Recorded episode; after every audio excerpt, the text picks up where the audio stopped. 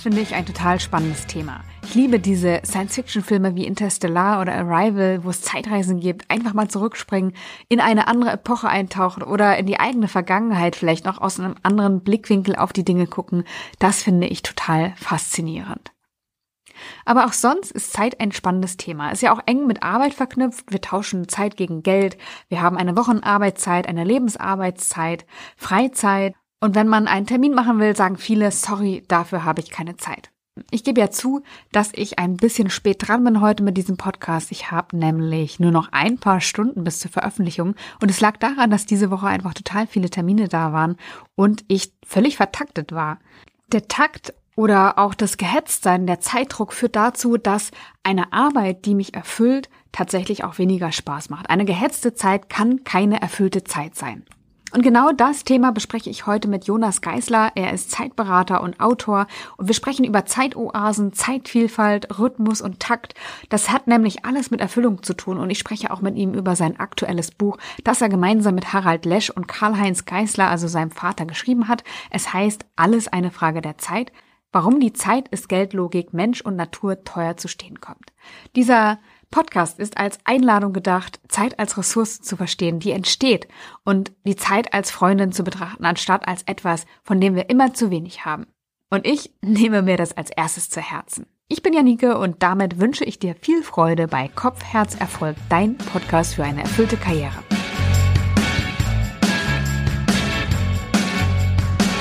Heute zu Gast bei mir ist Jonas Geisler, Autor und Zeitraumgestalter. Was das ist, werden wir im Laufe des Gesprächs hoffentlich noch erfahren. Jonas beschäftigt sich auf jeden Fall mit dem Thema Zeit und in meiner Arbeit geht es ja um Erfüllung. Und es gibt einen Punkt, an dem sich unsere beiden Themen kreuzen und an dem würde ich gerne einsteigen, Jonas. In eurem Buch heißt es, dass die Uhr daran schuld ist, dass wir nicht mehr in der Lage sind, eine erfüllende Beziehung mit uns selbst herzustellen.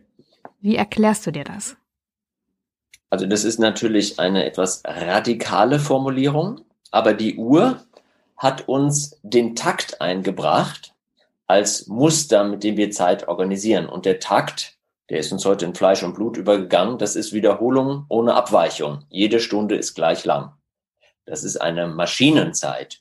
Und wenn man aber den Menschen anschaut, nach welchem Muster organisiert sich eigentlich zum Beispiel der eigene Organismus, die eigene Wahrnehmung, dann ist man bei dem Muster Rhythmus. Und Rhythmus ist immer Wiederholung mit Abweichung. Wir werden jeden Abend müde, jeden Abend anders. Die Natur ist rhythmisch organisiert und Bio, also die Biologie und ähm, Ökosysteme und der eigene Körper sind eine Symphonie von verschiedenen Rhythmen und die das Leben ausmachen und die auch einen gewissen Dehnungsspielraum haben. Unser Herz ist rhythmisch, der Schlag äh, passt sich den Belastungen an. Und wenn wir jetzt rhythmische Systeme vertakten, indem wir uns nicht mehr so sehr an der Natur ausrichten, sondern am Takt der Maschine, dann können wir damit viel Wohlstand kreieren. Das haben wir auch getan. Das ist die Upside. Und die Downside ist, dass wir den Kontakt zur eigenen Natur und zum Körper verlieren. Und wenn man da einen schönen Film dazu anschauen will, niemand hat es besser in Bilder gepackt als Charles Chaplin mit Modern Times, quasi der Takt der Maschine den Menschen bestimmt in seinen Handlungen und er am Ende in der Irrenanstalt landet. Wenn man heute Fleischzerleger bei Herrn Tönnies anschaut, dann ist das immer noch dieser Takt, nach dem sich die Menschen dort richten müssen. Und heute führen wir zu Recht eine Diskussion, ob das menschenwürdig ist, weil erfüllte Zeit ist das für die Menschen, die so arbeiten müssen, sicher nicht. Das heißt, mit welchem Zweck ist die Uhr damals eingeführt worden?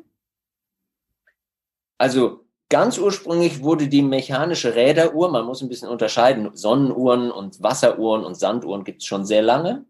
Die sind aber alle naturabhängig. Die Sonnenuhr zeigt einem nur die schönen Stunden an. Jetzt gerade würde sie funktionieren, aber in acht Stunden nicht, weil das ist dunkel. Und wenn es regnet, funktioniert sie auch nicht. Sie ist also eine Wetteruhr. Sie ist auch rhythmisch abhängig. Ja, deshalb ist in den ganzen romanischen Sprachen auch Zeit und Wetter der gleiche Begriff. Leton ist Zeit und Wetter. Das kommt daher, weil früher die Zeiten des Wetters das Verhalten der Menschen gesteuert haben. Und die Uhr wurde in einem Kloster erfunden, weil man eigentlich auf der, in Norditalien war das vor ungefähr 600 Jahren, weil man auf der Suche nach einem verlässlichen Wecker war, weil man nämlich die Gebetszeiten, die in der Nacht lagen, häufig verschlafen hat.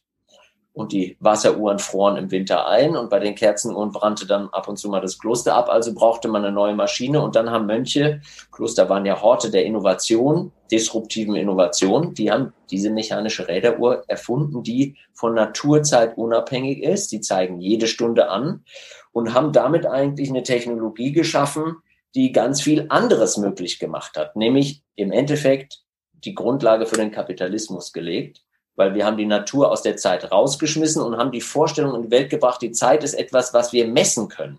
Heute ist uns das in Fleisch und Blut übergegangen. Vor 600 Jahren hätte man jemand auf den Scheiterhaufen geschmissen, wenn er so geredet hätte, weil die Zeit war in Gottes Händen, nicht in den Händen der Menschen. Und mit der Räderuhr ist die Zeit eben von Gottes Zeit in Menschenzeit, weil eine Sonnenuhr können, kann man nicht vorstellen, eine Räderuhr schon. Und auf einmal kann ich nicht nur über Raum herrschen, sondern auch über Zeit und kann Menschen in ihrem Verhalten steuern, ordnen, synchronisieren. Und das ist ein großer Machtgewinn. Und ich kann quasi Natur aus der Zeit rausschmeißen durch die Räderuhr, die Zeit leer machen zu einer Quantität. Und dann kann ich sie mit einer neuen Qualität besetzen. Und das haben wir gemacht mit Geld.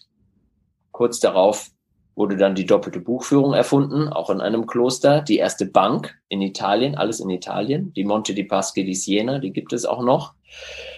Und ähm, wenn man so will, die kapitalistische Wirtschaftsordnung, in der wir konsequent Zeit in Geld verrechnen. Und dann, wenn wir, einen, einen habe ich noch, dann bin ich auch fertig, dann darfst du wieder ran. Wenn wir jetzt Zeit in Geld verrechnen, verrechnen wir eine begrenzte Größe, nämlich die Dauer eines Tages, einer Woche, eines Jahres mit einer unbegrenzten. Geld kennt kein Genug. Ich kann immer aus Geld noch mehr Geld machen. Und dann, spätestens dann, wird es attraktiv, schneller zu werden, zu beschleunigen. Und dann haben wir, seitdem gibt es Wachstumsbeschleunigungsgesetze und das Zeitalter der großen Beschleunigung. The Great Acceleration, da reden wir ja momentan ganz drüber. Was Rechenleistung angeht, was Bevölkerung angeht, was Abnahme von Biotik. Wir haben überall diese Hockeysticks. Ja, die ist, und die sind natürlich jetzt in den letzten 50 Jahren nochmal, haben die nochmal richtig aufgedreht. Aber das Prinzip Beschleunigung ist eigentlich schon recht alt und es gab so verschiedene Stufen. Ja, die Industrialisierung war eine der ersten. Dann natürlich der Manchester-Kapitalismus, der nochmal richtig aufgedreht hat und alle Regulierungen weggefahren hat und so weiter und so fort. Und jetzt die Digitalisierung ist quasi der nächste Beschleunigungsschub. Okay, das heißt, die Einführung der mechanischen Uhr hat uns äh, zum einen Wohlstand gebracht, zum anderen aber auch Beschleunigung. Was war eine Folge, die du nicht so positiv bewerten würdest? Ähm, also das Verhältnis zur Zeit. Wir haben dadurch die Vorstellung gewonnen, Zeit ist etwas, das können wir messen, das müssen wir sparen, in den Griff bekommen, managen, manchmal sogar totschlagen. Also die Blick, der Blick, den wir auf die Zeit haben, der ist sehr mangelorientiert. Und die Zeit ist irgendwie nie genug. Und häufig steigen wir als schuldiges Subjekt abends in, ins Bett und denken uns, ah, das hast du wieder nicht geschafft, hätte ich auch noch machen sollen und so weiter. Und es, es entsteht quasi immer so ein Ungenügen. Und das ist eine Perspektive auf die Zeit, die ganz stark durch die Uhr, die immer die vergehende Zeit. Wir haben quasi das zyklische die zyklische Vorstellung von Zeit verloren, wie sie ja in vielen Kulturen heute noch, wenn man gläubiger Buddhist ist, dann glaubt man eben nicht an eine lineare Zeit, sondern an eine kreisförmige Zeit und kann sich ganz anders verhalten. Und heute, da hat Marianne Grönemeyer ein Buch mit dem schönen Titel zugeschrieben, das Leben als letzte Gelegenheit. So kommt einem das häufig vor. Ich versuche eigentlich zwei Leben in einem zu pressen. Und dann ist es eben nicht mehr erfüllte, sondern gefüllte Zeit. Das ist ein Riesenunterschied dann ist es eben verzweckte Zeit. Und es, ich, ich tue quasi in der Zeit immer Dinge um zu. Und aber Zeit als Selbstzweck. Ja, also gehe ich spazieren, um von A nach B zu kommen, oder gehe ich spazieren, um spazieren zu gehen? Das ist ein großer Unterschied, was Erfüllung ausmacht. Das heißt, sobald ein Takt reinkommt und äh, der Rhythmus verlassen wird, laufe ich Gefahr, eigentlich meine Erfüllung zu verlieren. Hm, ich würde es eher, äh, es kommt schon auf die Verhältnismäßigkeit an. Ich will die Uhr nicht total verteufeln. Heute, also Charlie Chaplin hatte keine Chance, der musste sich quasi dem Takt unterwerfen. Heute in der Postmoderne ist der, nimmt die Orientierung an der Uhr ja eher wieder ab. Das merken wir daran, dass der Takt einfach zu starr ist für digitale und flexible Zeiten. Der Takt ist überhaupt nicht flexibel. Wir müssen aber heute flexibel sein.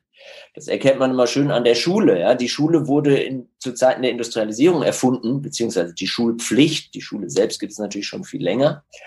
Und dieses 45 Minuten und so 8 Uhr Dasein.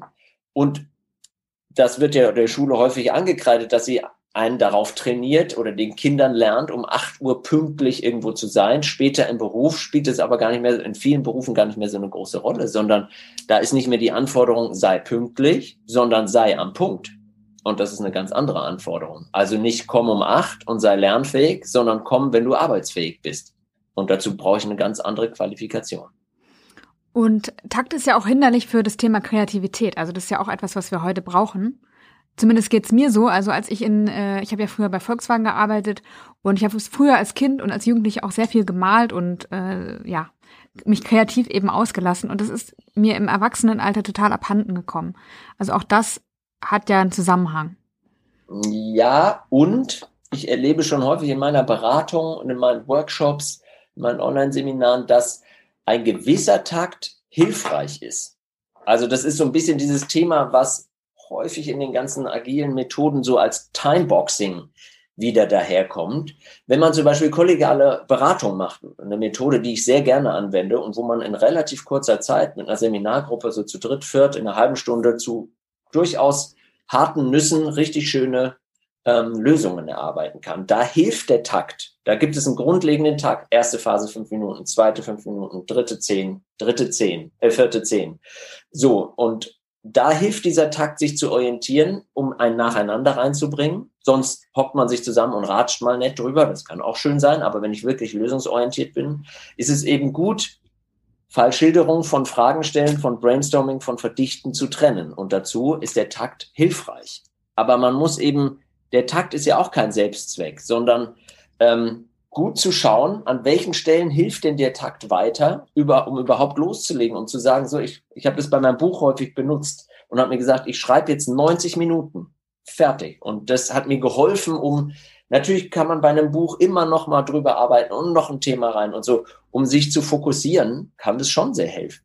Aber es ist eine große Frage, ob der Takt quasi fremdgesteuert kommt, ich muss mich der Maschine anpassen, oder ob ich entscheide, jetzt 90 Minuten Fokus beispielsweise. Ich würde gerne noch mal mit dir über das Thema Zeit gegen Geld sprechen. Mhm.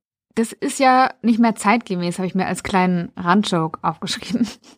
Aber ist nicht so witzig, okay, ich verstehe schon. Ähm, aber hm, vielleicht kannst du da noch, noch mal darauf eingehen, weil das ja für, für viele ein Dilemma darstellt. Also wenn ich quasi auf dem Weg bin, erfüllter zu arbeiten, aber auch weniger Stress haben möchte und äh, ja, einfach nicht so getaktet sein möchte, wie, wie komme ich da raus? Also wie, wie kann ich mich organisieren? Wie kann ich, wie kann ich arbeiten?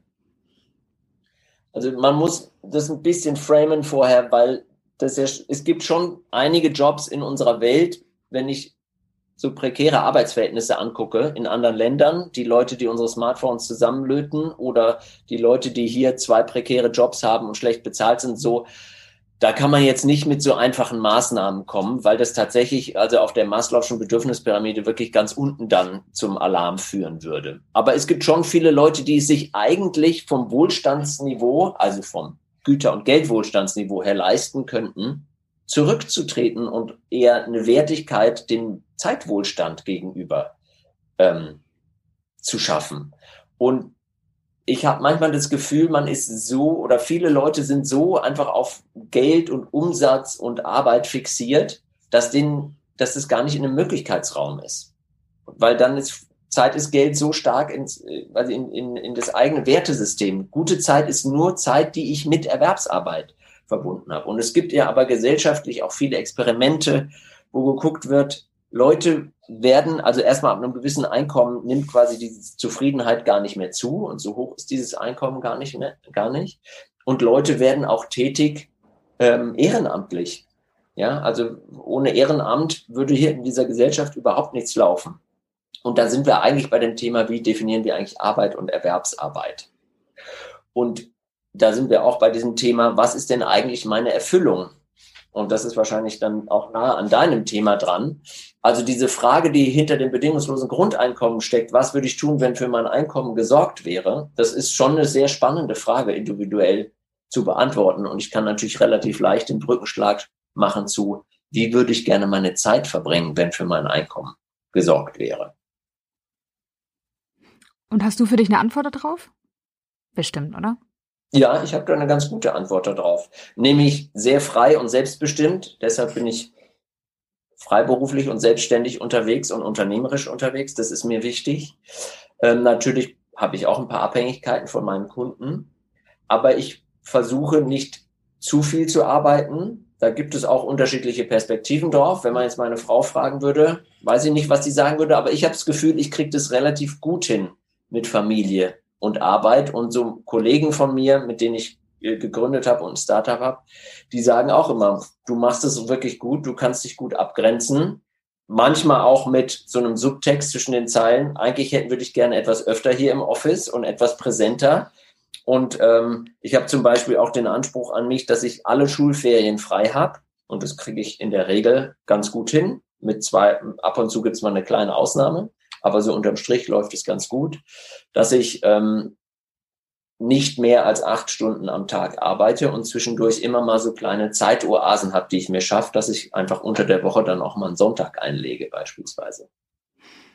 Um, ähm, du hast gerade auch über das Thema Zeitwohlstand gesprochen und das war auch, glaube ich, ein Fazit aus deinem ersten Buch, dass wer erfüllt sein möchte oder leben möchte und korrigiere mich bitte, wenn ich es falsch äh, wiedergebe, sollte weniger arbeiten.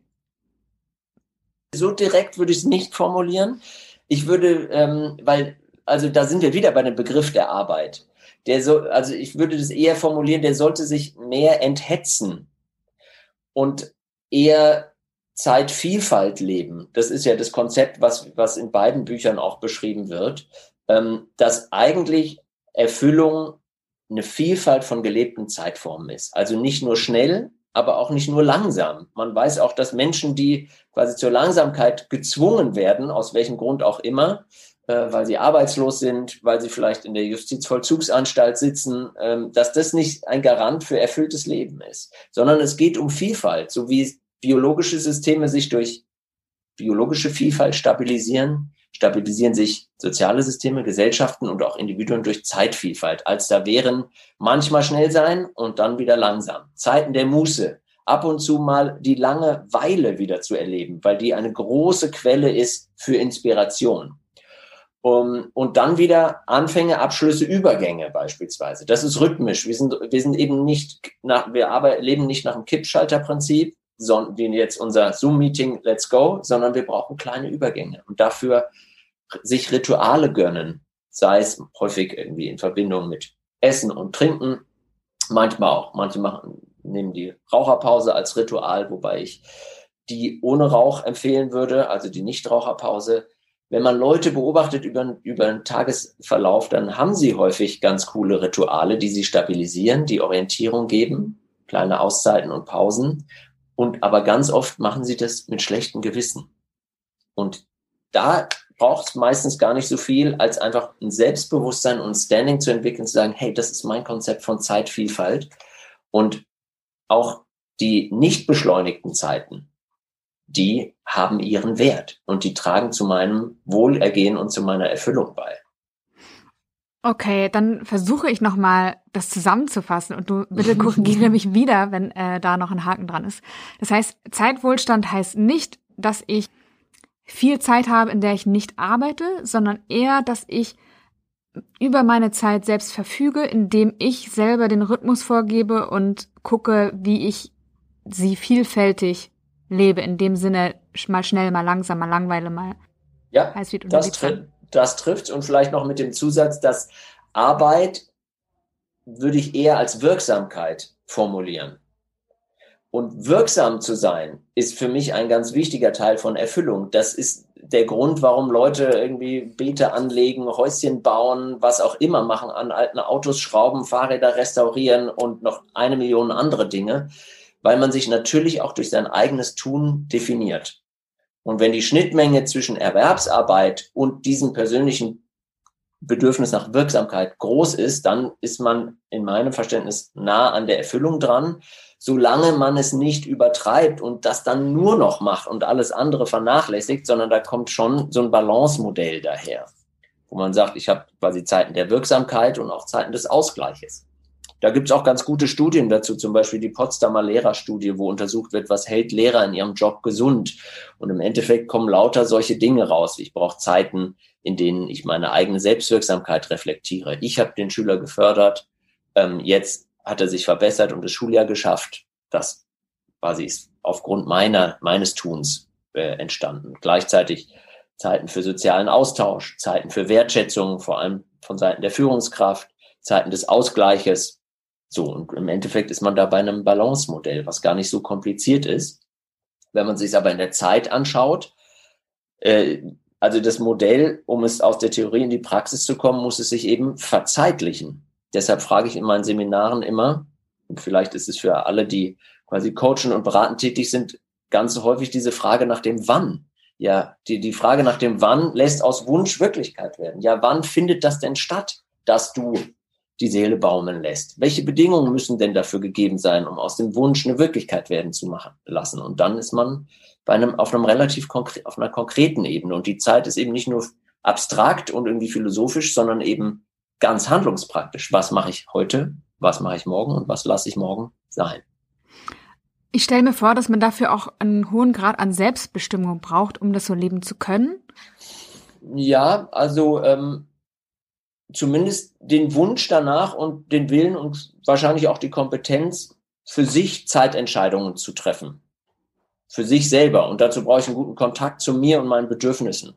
Ja. Also das sollte schon an, dann gewisses Reflexionsniveau. Das ist, glaube ich, schon ganz, ganz gut dafür. Okay, wenn ich dann aber einen Arbeitgeber habe, beispielsweise, der erwartet, dass ich äh, sehr getaktet bin und im Takt arbeite, dann wird es ja schwierig, oder? Dann habe ich einen Zeitkonflikt zwischen den quasi Anforderungen meiner Arbeit und den eigenen Bedürfnissen. Wie würdest du damit umgehen?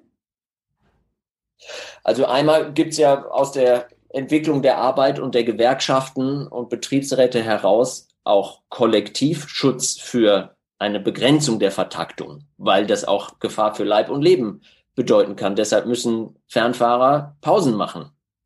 Ja, wenn ich jetzt einen äh, selbstfahrenden LKW habe, der muss keine Pause mehr machen. Deshalb ist es gerade so attraktiv. Und da hat der Gesetzgeber zu Recht Strukturen etabliert, die ähm, eben den Takt begrenzen.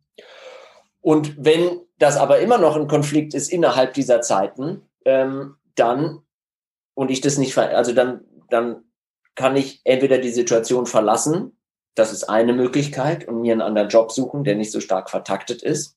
Das ist immer auch eine Möglichkeit, aber es geht halt nicht immer.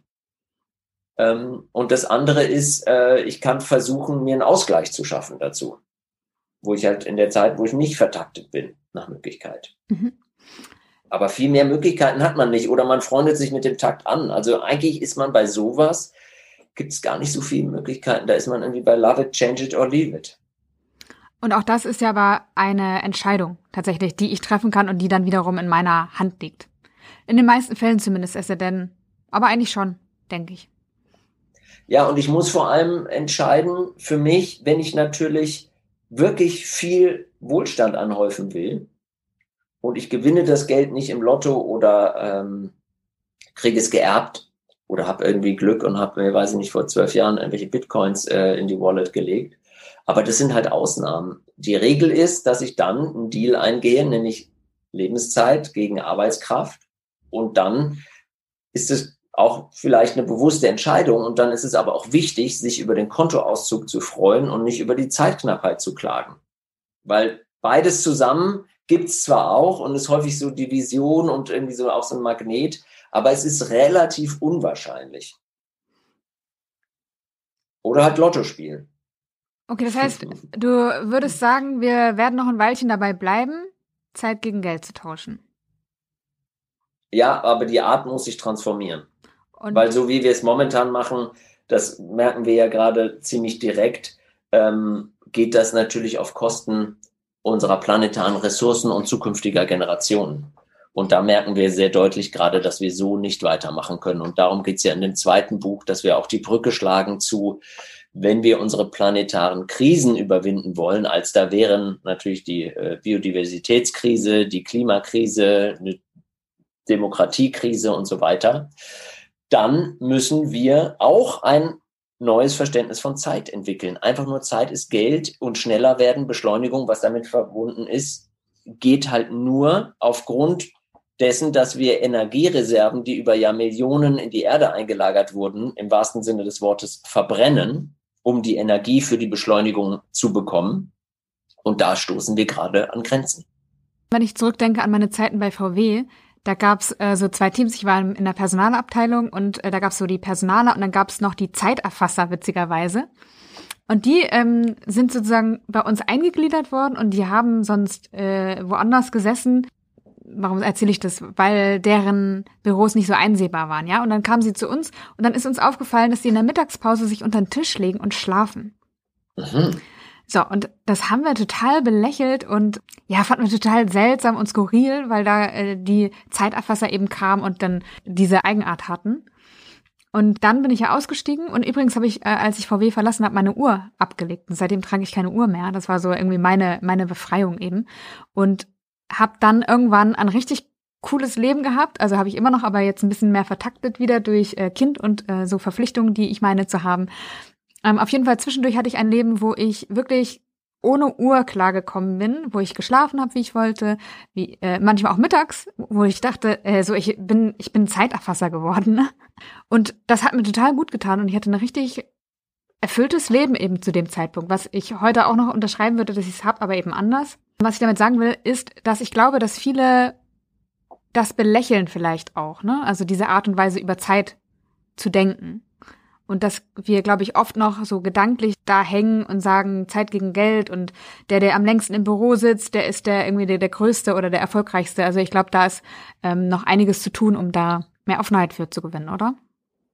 Ist ein schönes Beispiel ähm, für immer, wenn wenn es Innovationen gibt und Veränderungen, die quasi den Status quo und den auch das momentane Wertesystem, also das Zeitbewertungssystem in Frage stellen, dann ist das irritierend.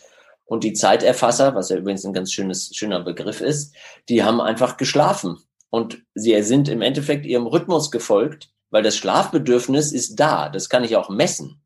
Und eigentlich sind diejenigen komisch, die halt so tun, als wäre es nicht da und sich Streichhölzer in die Augen klemmen und irgendwie zwei Stunden vor sich hin dämmern und eigentlich überhaupt gar nicht wirksam sein können und auch Informationen gar nicht richtig aufnehmen können, weil sie nicht einfach sich mal eine Viertelstunde hinlegen und kurz schlafen. Und das sind Anzeichen für eine kleine eine Irritation der kulturellen Muster. Was tut man hier und was tut man nicht? Und da kann ich nur dazu aufrufen, diese Muster immer mal wieder gerne mit einer Prise Humor, gerne ein bisschen liebevoll, aber auch mit einem gewaltlosen zivilen Ungehorsam ein bisschen in Frage zu stellen, weil so finden Innovationen statt. Und wenn man in die ganze New Work Welt reinschaut, dann gibt es da schon ja viele Bereiche, wo man auf einmal auch schlafen kann und wo irgendwelche Startups auch Liegen aufstellen oder Sofas und es ist eigentlich gar nicht mehr so. Und jetzt auch mit Corona hat sich das ja eh alles total verändert. Also da sind wir gerade in einem großen Experimentierraum und ähm, mit offenem Ergebnis natürlich. Aber dieses, also derjenige, der ähm, abends um 23 Uhr noch E-Mails schreibt, ist der Beste, äh, bewusst der Beste, also weil ich in meinem Gefühl, Erfahrung nach geht sowas irgendwie so ein Spiel hauptsächlich irgendwie von Männern aus. Ähm, es gibt sicher auch Ausnahmen. Ähm, das ist ein Auslaufmodell. Was soll das? Also das ist einfach nur, ähm, wenn Beschleunigung ein hoher Wert ist, dann sind eben die, die keine Zeit haben, die gefragten und erfolgreichen und guten Mitglieder einer Organisation. Und da rufe ich alle Unternehmerinnen dieser Welt auf, mal zu prüfen, weil wenn quasi der kulturelle Code ist, ich muss immer beschäftigt sein, um hier ein gutes Mitglied der, des Unternehmens zu sein und meine Daseinsberechtigung zu rechtfertigen, dann werden die Leute dazu übergehen, Mechanismen zu entwickeln, dass sie auch so tun und dann im Endeffekt auch immer beschäftigt sind. Und dann rennt man sich auf dem Flur, als man das noch tat, äh, äh, aneinander vorbei und sagt, und du, ja, nee, ich bin total gehetzt und dann bilden sich Sprachspiele, um sich eigentlich nur immer kurz zu äh, bestätigen, wie äh, beschäftigt man eigentlich ist. Und das ist auch für Innovation am Arbeitsplatz, Gesundheit am Arbeitsplatz, nachhaltiges Arbeiten, wirklich Deep Work und fokussierte auch für Produktivität sind solche Muster total schädlich. Und manche Unternehmerinnen und Führungskräfte kommen da mal drauf, das auch mal zu irritieren, nach dem Motto, hey Leute, erstens schreibt mir keine Mails mehr abends um elf, weil das, äh, also ich kann ja diese Bewertung auch umdrehen und sagen, wer nachts E-Mails schreibt, der kann sich eben nicht gut organisieren und nicht gut auf seinen Rhythmus hören und der ähm, spielt eigentlich mit den Erwartungserwartungen, die wir einander stellen und wir ziehen hier eine klare Grenze ein, wozu zu den Firmen auch übergehen. Bis dahin, dass VW mal in einem Versuch die Mail-Server eine Stunde nach Arbeitsbeginn runtergefahren hat und erst eine Stunde vor wieder hoch. Das weißt du sicher. Ich weiß nicht, was daraus geworden ist. Ich weiß nur, dass es damals für eine relativ kleine Gruppe war an tariflich bezahlten Mitarbeitern. Für die ATs ist es wahrscheinlich eh, da kriegt man dann viel Geld und ein dickes Auto, aber man verkauft halt auch seine Zeit. Sie ja, haben dann keine Ansprüche mehr zu, zu der, stellen. Zu der Zeit war ich tatsächlich noch da, aber ich habe eh vorher den Stift fallen lassen. Von daher war ich gar nicht in, äh, in der Versuchung, da, da nochmal zu checken, ob das funktioniert. Jonas, ähm, zum Abschluss noch einmal. Was würdest du mir als arbeitendem Menschen für mehr Erfüllung und Lebendigkeit empfehlen? Vielleicht hast du so drei Tipps. Ähm, Wenn es einer ist, ist auch gut.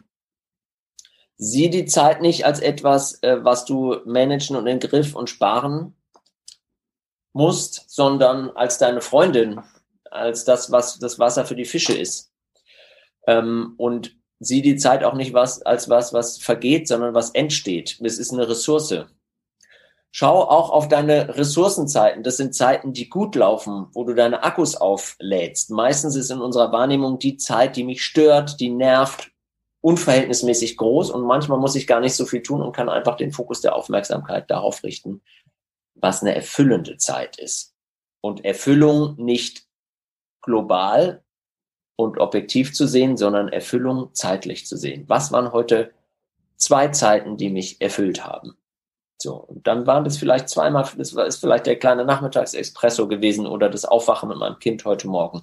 Dafür kann ich dankbar sein. Das ist eine schöne Übung, um den Tag zu beschließen und eben nicht den Laptop zuzuklappen und sagen, Jonas, guck mal, das hast du wieder nicht geschafft, das hattest du dir vorgenommen, das hast du auch nicht hingekriegt und das hast du auch verpasst. So, und dann schieße ich mir eigentlich jeden Abend einmal schön ins Knie ähm, versus was war meine Erfüllung heute? Und das kann ja auch Wirksamkeit sein. Also es muss ja nicht immer nur die Hängematte sein, sondern es kann erfolgreicher Projektabschluss sein oder was ich geschrieben habe, eben was ich bewirkt habe, was mich erfüllt hat. Und dann, wenn man schaut, ähm, da kann ich sehr Hartmut Rosa dazu empfehlen, der betitelt es mit Reson Resonanz. Haltet Ausschau nach Zeiten, in denen ihr mit euch selber, einer Tätigkeit oder anderen, einem anderen Menschen in Resonanz seid und Resonanz ist immer eine Antwortbeziehung, eine lebendige Beziehung. Das Gegenteil wäre Entfremdung. Ich spüre es nicht mehr. Und Resonanz hat immer einen Aspekt, der das Leben lebenswert macht, und das ist Unverfügbarkeit. Ich kann Resonanz nicht zwanghaft erzeugen, so wie die, ich die Muße nicht zu mir zwingen kann. Die kann ich einladen und vielleicht kommt sie und küsst mich oder vielleicht auch nicht. Und das ist, äh, macht das Leben lebenswert. Und ich kann mich dem öffnen. Also eher so, ich fühle mich lass die Zeit auf mich zukommen. Und höre, also dieses Sense and Respond, was so aus der Theory U auch bekannt ist, ich nehme wahr und reagiere darauf, ist, ist viel lebenswerter als Predict and Control. Predict and Control ist Takt, Sense and Respond ist rhythmische Zeitgestaltung. Mehr Ausschau halten nach erfüllenden oder erfüllten Zeiten. Das finde ich ist ein super schöner Abschluss. Jonas, schön, dass du da warst und dein Wissen mit uns geteilt hast. Äh, danke dir und alles Gute. Danke dir.